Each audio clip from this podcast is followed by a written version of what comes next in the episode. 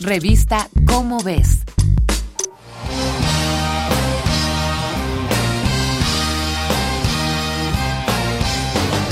Mientras escuchas esta cápsula, es altamente probable que en tu cocina se esté llevando a cabo una escena amorosa masiva, pasional.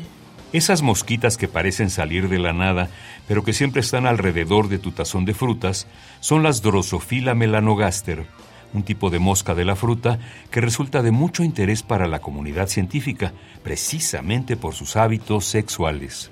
Hay muchas cosas interesantes en la reproducción de estas mosquitas como por ejemplo que sus espermatozoides son los más largos del reino animal, midiendo hasta 6 centímetros, aun cuando las mismas moscas midan apenas algunos milímetros. Pero lo que más interesa a los científicos es que los machos también depositan en las hembras distintas sustancias que pueden modificar su cuerpo y su comportamiento en formas muy diversas. Las llamaremos sustancias del amor.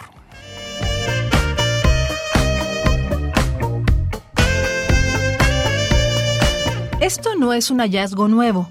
La ciencia tiene más de 60 años estudiando los hábitos reproductivos de la drosofila.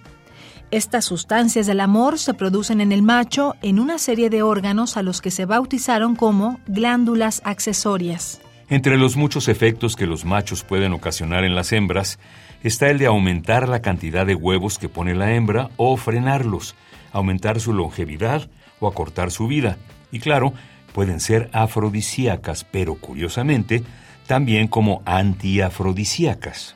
En la evolución ganan los rasgos y las conductas que llevan a dejar una enorme descendencia, incluso si producen efectos negativos en las hembras, como ocurre con las moléculas que en este artículo hemos llamado sustancias del amor.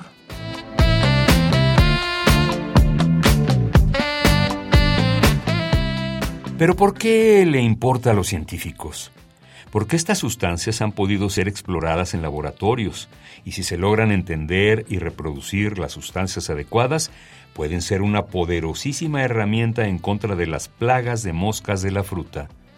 Reducir las plagas sin el uso de insecticidas es una de las finalidades de la biología.